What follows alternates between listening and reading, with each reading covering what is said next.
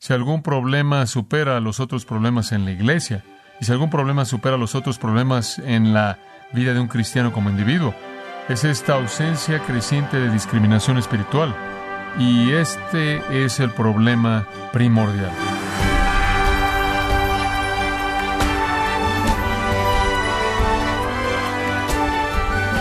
Sea usted bienvenido a esta edición de Gracia a vosotros con el pastor John MacArthur.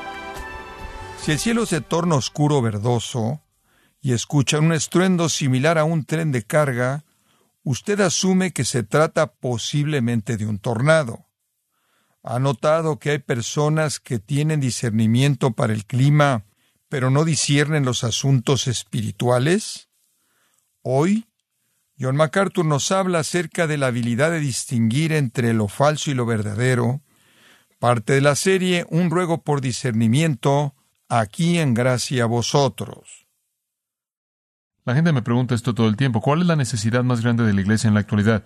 ¿Cuál es la necesidad más seria? ¿Qué es lo que ves tú como el problema más grande en el cristianismo, el problema más grande en la iglesia? Es simple para mí responder eso. El problema más grande en la iglesia en la actualidad es la ausencia de discernimiento. Es una falta de discernimiento. Es el problema más grande con la gente cristiana.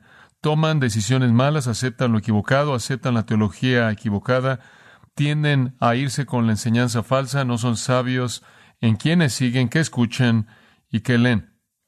Entonces me parece que si algún problema supera a los otros problemas en la iglesia, y si algún problema supera a los otros problemas en la vida de un cristiano como individuo, es esta ausencia creciente de discriminación espiritual, en mi juicio, y este es el problema primordial.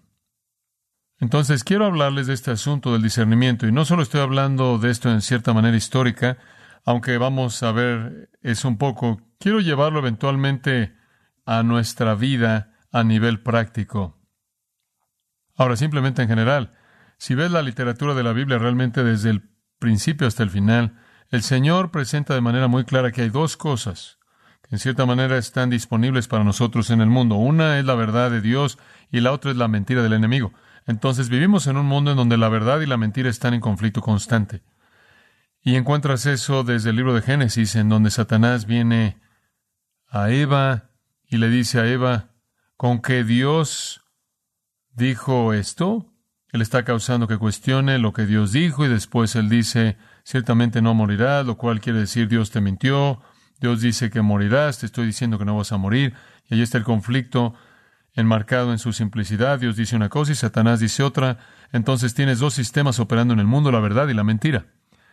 ¿Importa que identifiques eso? ¿Importa si vienes a la verdad o no? Sí importa, importa para tu propia vida, importa para la honra y gloria de la verdad de Dios, importa para toda la gente que tú influencias, que los influencies con la verdad. Entonces la escritura está llena de advertencias acerca de mentirosos. Dios odia a los mentirosos, Dios odia a aquellos que mienten, Dios no puede mentir, dice la Biblia, Él siempre habla la verdad, Él es verdad, Satanás es un mentiroso, él es el padre de mentiras. Todas, en cierta manera, se generan de su manera de pensar espiritual. Entonces tenemos que discernir entre la verdad y la mentira con respecto a todo lo que Dios nos ha revelado. Se nos advierte en la Escritura acerca de maestros que rascan los oídos, que simplemente quieren dar el mensaje que se siente bien para nosotros, sin importar si es verdad o no. Se nos advierte de doctrinas de demonios, mentiras demoníacas, herejías destructoras, mitos, enseñanzas perversas, mandamientos de hombres en lugar de Dios. Se nos advierte acerca de especulaciones, de ideas que se levantan contra el conocimiento de Dios. Se nos advierte acerca de espíritus engañadores. Se nos advierte de fábulas mundanas. Se nos advierte de conocimiento falso, filosofía falsa, la falsamente llamada ciencia, tradiciones de hombres, sabiduría mundana personas que corrompen y adulteran la palabra de Dios. Se nos advierte en contra de todo eso, se nos advierte de los lobos vestidos de ovejas que vienen para devorarnos. Vienen como si son profetas, resultan ser agentes destructivos de Satanás. Digo, tenemos estas advertencias por todos lados en el Nuevo Testamento, también están en todos lados en el Antiguo Testamento. Y dicho de manera simple, hay un mundo de caos y confusión allá afuera, y Satanás es muy apto y muy inteligente y muy poderoso y muy sistemático en la estructura de maldad que está encerrada en el sistema en el que vivimos. En contra de eso está la verdad de Dios. Y debemos tener la capacidad de discernir la diferencia. Dios es verdad, Él ha revelado la verdad, Él ama la verdad, Él te ha dado el Espíritu Santo para guiarte a toda la verdad, Él te ha dado su palabra, la cual es verdad. Cuán terrible es pensar que puedes desviarte a las mentiras. Quiero llevarlos al pasaje primordial que vamos a estar tratando y está en Primera de Tesalonicenses, capítulo 5. Ahora, este es un pasaje muy importante de la Escritura. Es uno de esos grandes pasajes de resumen en los que el apóstol Pablo resume lo que podrías llamar puntos clave, elementos básicos de la vida cristiana. Versículo 16, estad siempre gozosos. Versículo 17, orad sin cesar. Versículo 18, dad gracias en todo. Versículo 19, no apaguéis el espíritu. Y después viene el versículo 20, 21 y 22, y allí es en donde queremos concentrarnos. No menospreciéis las profecías eso sería revelación de Dios. No menosprecien la revelación de Dios mediante voceros que hablan en nombre de Él. Examinadlo todo, retened lo bueno, absteneos de toda especie de mal. Ahora esto virtualmente es un llamado al discernimiento, un llamado al discernimiento. Regresemos y en cierta manera desmenucemos el texto, versículo 20, no menospreciéis, no reduzcan, eso es lo que la palabra griega significa, no tomen a la ligera, no tengan en poco, no lo traten como algo trivial o insignificativo las palabras proféticas, profetellas, ¿qué es profetellas? Es el don de interpretar la voluntad divina, es el don de interpretar el propósito divino. Es la capacidad para la proclamación pública de la palabra de Dios. Lo que le está diciendo es, no menosprecien la predicación, no menosprecien la presentación de la voluntad divina. No tengan en poco la predicación. Podríamos decir unas cuantas cosas de eso en un día en el que la predicación con frecuencia es menospreciada, pero él dice, no tengan en poco la predicación, no la traten a la ligero, de manera trivial, no la reduzcan, aunque muchas personas hacen eso en la actualidad. Pero mientras que están oyendo la predicación y mientras que están elevando la profetellas, el don de interpretar y proclamar la voluntad divina, hagan esto. Examinen todo cuidadosamente. Eso es lo que esa palabra significa. Examinar es dokimazo, una palabra griega muy importante. Una palabra muy conocida, por cierto, para los alumnos del idioma del Nuevo Testamento, usada con mucha frecuencia para referirse a algo que es probado algo que es probado con mucho cuidado para revelar su legitimidad, algo que está sujeto a escrutinio, análisis. Algunas veces es usada de probar metales para determinar el grado de su pureza. Prueben todo lo que oyen. Sean como los vereanos nobles, él está diciendo, escudriñen las escrituras para determinar si estas cosas de hecho son así. Y él dice, cuando encuentres lo que es bueno, aférrate a él. No lo sueltes. Por otro lado, versículo 22, lo que se ve mal, lo que es esquema, aquello cuya forma la palabra abstener significa aléjalo de ti, debes tener la capacidad de hacer esa distinción. La precisión es todo, el discernimiento es todo. Digo, si fueras a visitar al médico y eh, estuvieras teniendo dolores de cabeza severos, dolores de cabeza que te debilitan. Si fueras al médico y el doctor dijera, bueno, podrían ser muchas cosas.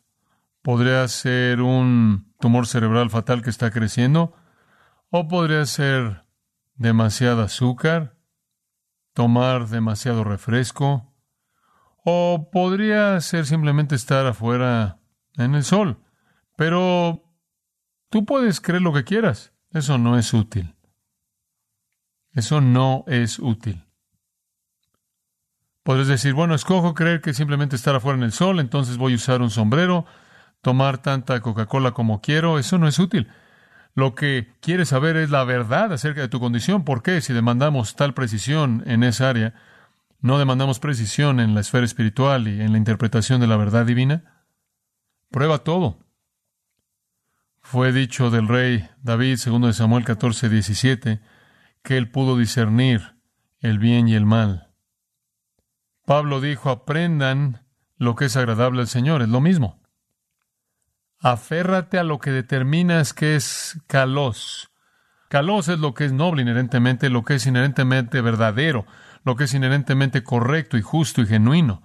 Entonces, cuando estás escuchando la predicación, o cuando estás leyendo lo que está escrito, o cuando estás oyendo a alguien promover algo, examínalo con cuidado, pruébalo. Y la prueba siempre es la escritura, como los vereanos que escudriñaron las escrituras para ver si estas cosas eran así. Cuando determinas que algo es bueno, aférrate a eso, agárralo, no lo sueltes. Y por otro lado, como dije en el versículo 22, si no es bueno, si es malo, en cualquier forma, la palabra literalmente significa evítalo. Apo es el prefijo, manténlo lejos de ti. Sepárate de manera total de eso, no te sientes debajo de eso, no expongas tu mente a eso. Tiene una influencia corruptora. Y la maldad, por cierto, siempre es entendido en un sentido activo. Nunca es algo estático. No puedes jamás jugar con la maldad como si fuera algo completamente objetivo, algo fijo, algo estático. La maldad siempre es presentada en la escritura como algo malo, algo dañino, algo que está produciendo un desastre, algo que está creciendo, que corrompe, que contamina, que influencia y daña a todo lo que toca. La maldad es como el veneno, es como una enfermedad que infecta. Mantente alejado de él como te mantendrás alejado de una plaga. Este es un llamado al discernimiento. Ilensky, el comentarista del Nuevo Testamento, escribe, las peores formas de impiedad consisten en perversiones de la verdad, mentiras espirituales. ¿Sabes una cosa? Creo que esa es una afirmación realmente importante. Las peores formas de impiedad son las perversiones de la verdad, mentiras espirituales. Hay muchos elementos de impiedad en el mundo. Podrías hablar de pecado sexual, podrías hablar de avaricia, podrías hablar de todos los elementos del materialismo, podrías hablar de los horrores de la guerra, o podrías hablar de todos los crímenes terribles, podrías hablar del aborto, lo que sea. Escoge la categoría que sea, creo que tiene razón. La peor forma de impiedad que existe en el mundo es una perversión de la verdad. Esa es la peor. Entonces no seas culpable de eso y no seas arrastrado por aquellos que son culpables de esto. Por cierto, la palabra aquí simplemente para que ustedes archiven su conocimiento de esto, la palabra forma es eidos. Eidos simplemente significa forma. La maldad en cualquier forma, cualquier apariencia de cualquier tipo, cualquier especie. Evítala. Esto es crítico. O será susceptible a ser engañado, como leímos en 2 Corintios capítulo 11. Entonces, este es un llamado al discernimiento y esto es algo crítico. Y no puedo enfatizarlo con demasiada fuerza. Jóvenes, su valor para el reino de Dios, su valor como cristiano, como alguien que sirve a Cristo, va a estar directamente relacionado a su discernimiento con respecto a la verdad. También la bendición, la productividad, el fruto, el gozo de tu vida cristiana va a estar relacionado de manera directa a tu capacidad de discernimiento, porque eso te va a ayudar a tomar buenas decisiones. Entonces digo que cuando la iglesia pierde su capacidad para discernir, se coloca en una situación desastrosa, absolutamente desastrosa. Y regreso a lo que dije al principio, creo que el cristianismo evangélico bíblico está peleando por su vida, y la razón por la que está peleando por su vida es porque ha perdido su discernimiento. Ni siquiera puedo mantenerme al día con todas las aberraciones. No puedo mantenerme al día con todas las aberraciones teológicas que están saliendo del movimiento evangélico.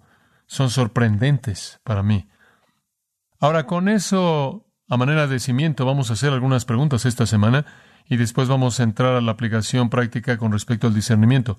Pero permítanme comenzar con una pregunta inicial que en cierta manera nos ayuda a pensar esta mañana. ¿Por qué hay una falta de discernimiento como esta? Es obvio que está ahí. La pregunta es ¿por qué está ahí? ¿Qué ha contribuido a esto? Y simplemente les voy a dar el contribuyente primordial es un debilitamiento de la claridad doctrinal y la convicción. Un debilitamiento es un debilitamiento de la claridad y convicción doctrinales. Hubieron muchos mejores tiempos en la historia de la Iglesia cuando los cristianos eran animados a pensar, a pensar conforme a la Biblia, a pensar teológicamente, a pensar con precisión, a escudriñar las escrituras en profundidad, a distinguir con cuidado sus verdades. Las iglesias no estaban en manos de pastores y líderes que no pensaban en profundidad o claridad o con precisión o con cuidado acerca de la palabra de Dios. La teología va a desaparecer en las manos de novatos. Eso es muy, muy obvio. Especialmente en un ambiente en donde no hay persecución real.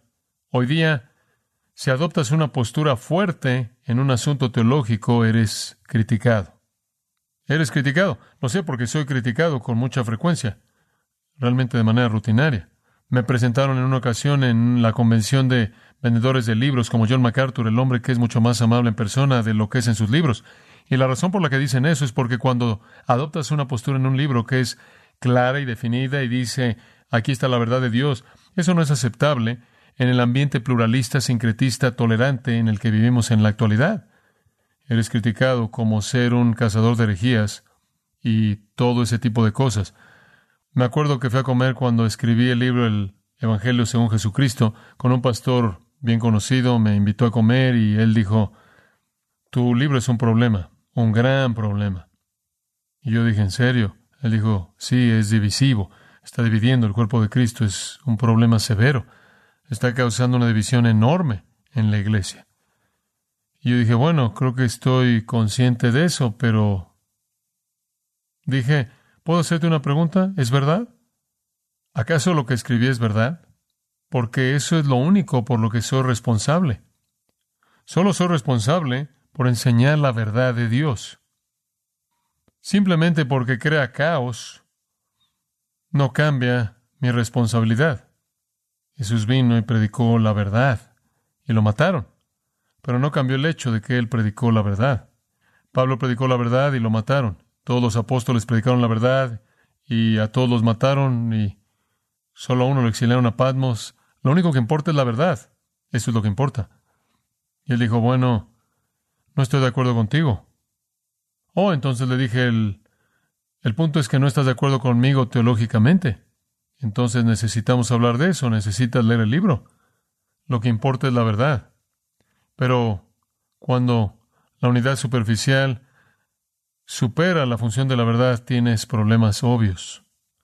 Entonces el hecho de que existe esta tolerancia y este menosprecio hacia la precisión y la doctrina y la claridad en el entendimiento de la palabra de Dios, no es porque la gente está en desacuerdo cuando han realizado el trabajo duro en el texto, es porque la gente que no ha realizado el trabajo duro en el texto quiere ser aceptada entre los evangélicos en general sin que nadie cuestione lo que creen. Esto no es un accidente, créanme porque lo que Satanás querrá hacer más que cualquier otra cosa es volverse poderoso en la iglesia, al hacer que la iglesia no considere como algo importante una interpretación correcta de la escritura. Simplemente tolera todo. Y olvídate de la precisión y la convicción. Hay muy poca claridad doctrinal en la actualidad, muy poca convicción acerca de la doctrina. Realmente ahí está la muerte de la claridad en la doctrina y con la muerte de la claridad viene la muerte de la convicción. Entonces, lo que queremos hacer conforme los preparamos a ustedes aquí, ciertamente por el bien de ustedes, es asegurarnos de que la teología que ustedes tienen sea correcta y sale de la Escritura. Hay un movimiento que se redujo ahora, como el movimiento de la vid. Los arquitectos reales del movimiento de la vid, John Wimber y otro hombre en Inglaterra, David Watson, guiaron el movimiento de relativismo en la iglesia. Realmente lo hicieron. Ciertamente David Watson guió el movimiento del relativismo en la iglesia de Inglaterra y se asoció con la viña ahí, realmente fueron los principales en los primeros años de quitarle a la iglesia su confesión y convicción doctrinales, y esto es lo que David Watson dijo. Ahora, David Watson era un anglicano, y esto es lo que él dijo. La razón por la que viajo con un equipo, él en cierta manera era un equipo de alabanza, de música, la razón por la que viajo con un equipo, dotados como lo son en las artes, es que pueden comunicar el Evangelio con mucha más eficacia de lo que yo lo podría hacer con meras palabras. ¿Qué quiere decir eso?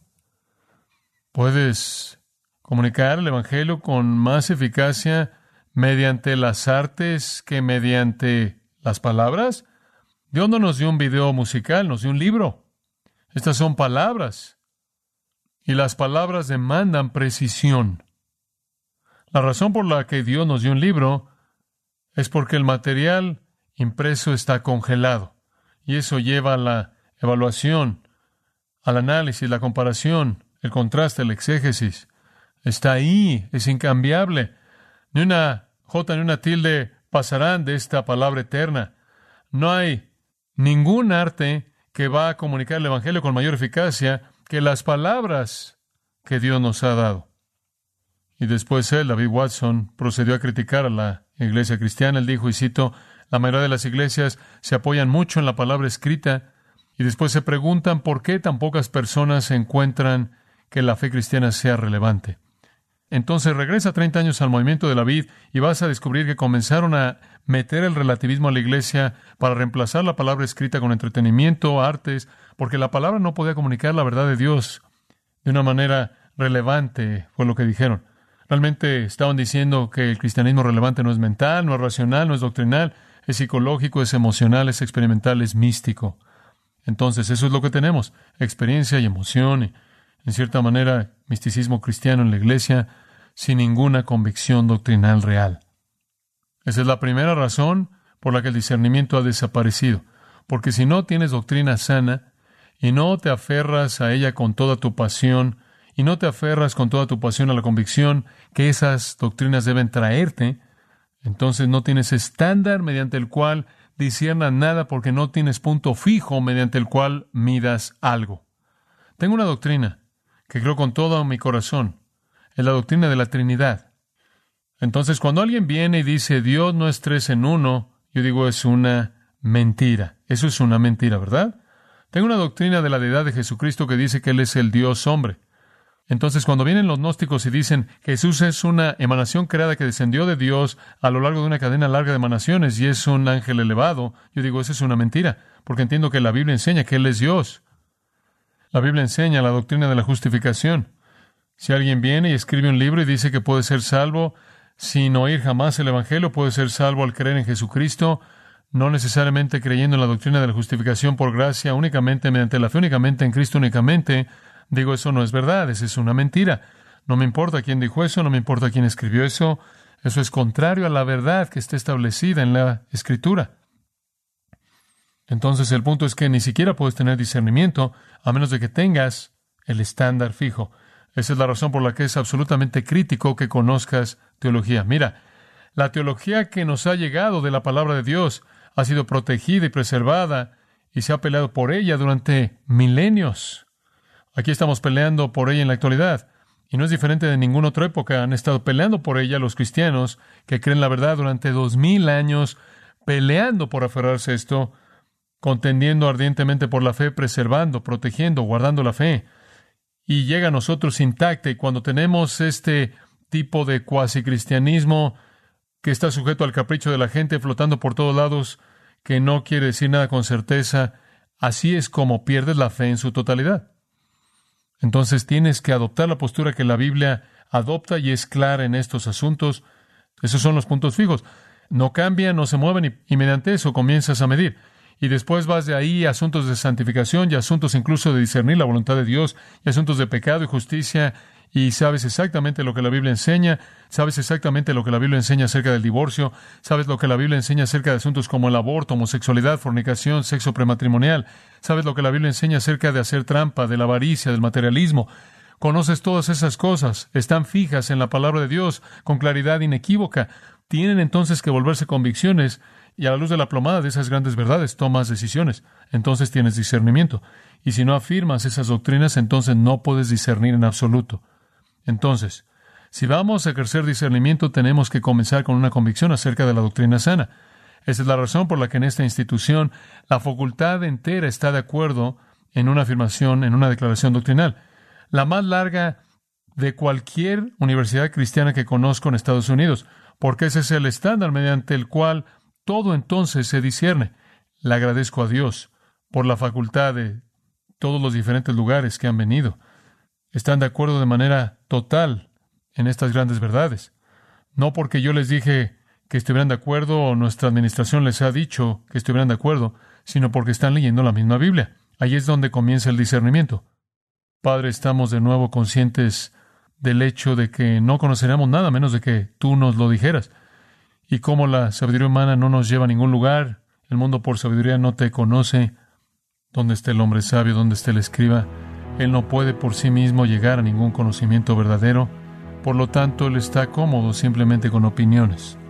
Pero hemos llegado a conocer la verdad, la verdad revelada en tu palabra, y que tomemos esa verdad y que aprendamos e incluso dominemos esa verdad a grado que la has revelado en la Escritura, de tal manera que se vuelve el marco fijo, la plomada, a la luz de la cual todo asunto es discernido y medido. Que seamos personas de la verdad, y dicha verdad entonces provee nuestra doctrina, nuestra convicción, y guía las decisiones que tomamos conforme vivimos nuestras vidas para tu gloria eterna. Pedimos estas cosas en el nombre de tu Hijo. Amén.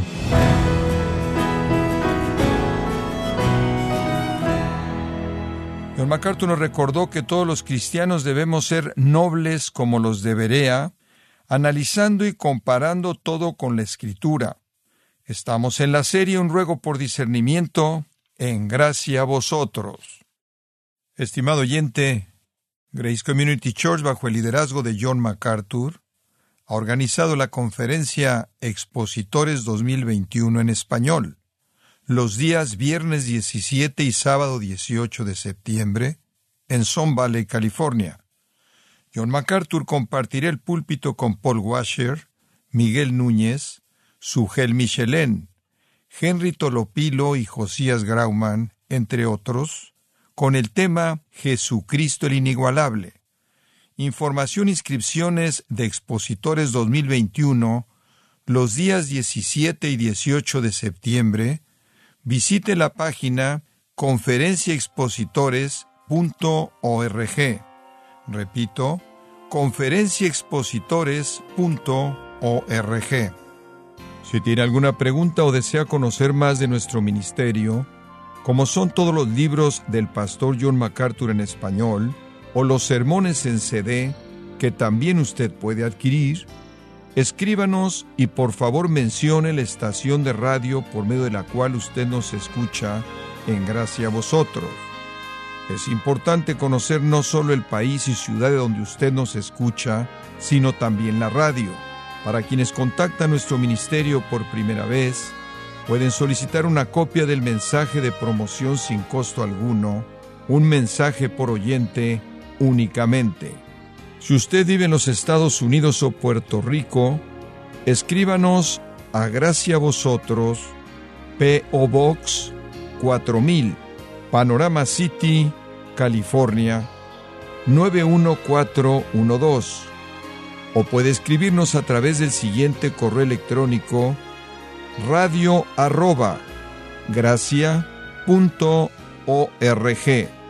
en nombre del pastor John MacArthur, nuestra coordinadora de estaciones Marilina Caruli y del personal, le damos las gracias invitándole para que nos acompañe en la próxima edición para continuar desatando la verdad de Dios un versículo a la vez, aquí en Gracia a Vosotros.